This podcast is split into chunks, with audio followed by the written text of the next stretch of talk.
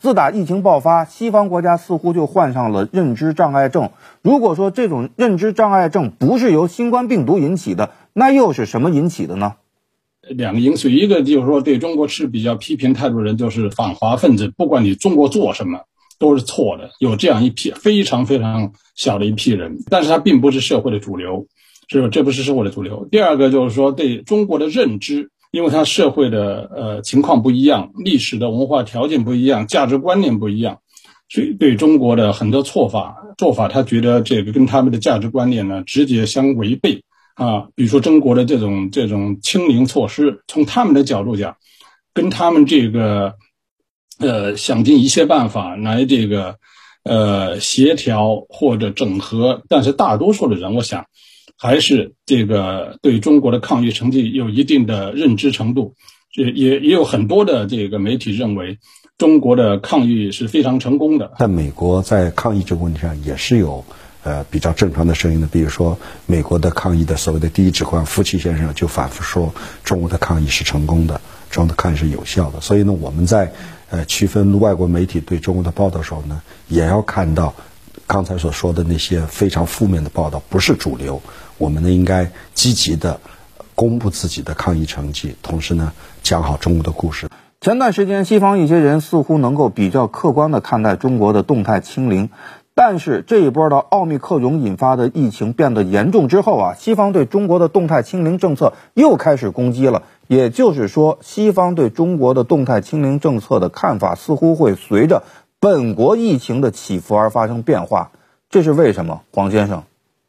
我们不可能让西方从中国的角度来看待中国的疫情控制，这个是非常正常的现象。至于你怎么评论，我们用事实说话，这是第一点。第二点，我们也看到西方评论是某种意义上也反映了一个客观的变化、客观的事实，也就是说，奥密克戎这个病毒出来以后，从德尔塔和奥密克戎病毒出来以后，我们就发现以前我们那种以为疫苗一打上疫苗就可以控制疫情这种想法是不切实际的。